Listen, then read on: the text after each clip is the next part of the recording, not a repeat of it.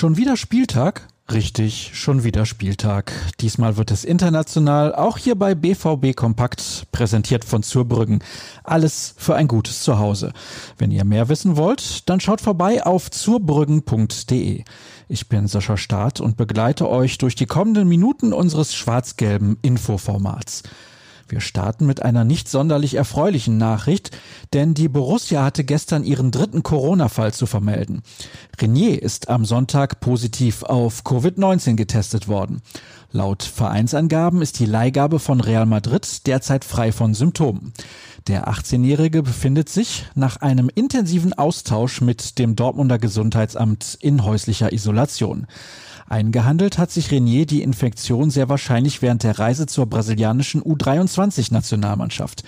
Dabei stand unter anderem ein Testspiel in Ägyptens Hauptstadt Kairo auf dem Programm. Weitere Details hält der Artikel von Florian Gröger bereit. Als gestern Vormittag die Pressekonferenz stattfand, war das allerdings noch nicht bekannt. Daher konnte sich Trainer Lucien Favre nur zu anderen Personalien äußern. So war beispielsweise noch unklar, ob Thomas Delaney im Kader stehen würde. Der Däne verpasste die Begegnung am Samstag in Berlin, stand am Nachmittag beim Abschlusstraining aber auf dem Platz. Eine finale Entscheidung soll kurzfristig fallen, wie angeblich auch bei Yusufa Mukoko. Der könnte über die sogenannte B-Liste nachgemeldet werden.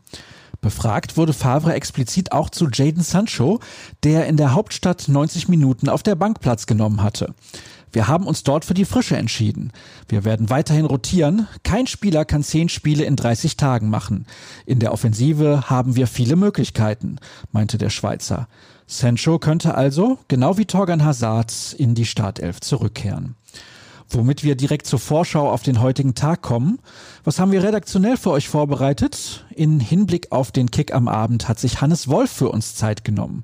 In seiner Kolumne blickt er mit großer Anerkennung auf die Entwicklung seines Ex-Clubs.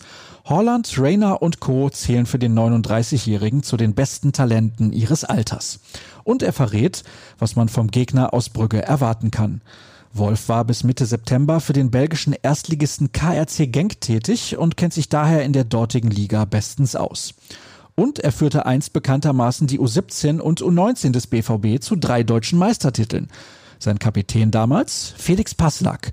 Der ist seit dem Sommer zurück bei seinem Verein aus Jugendzeiten.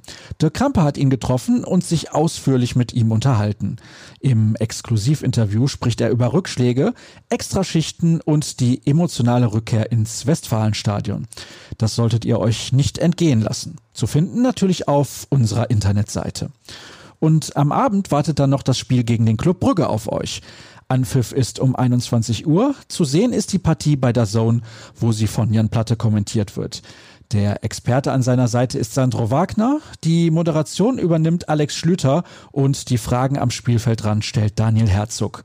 Für uns im Stadion mit dabei ist Jürgen Kors.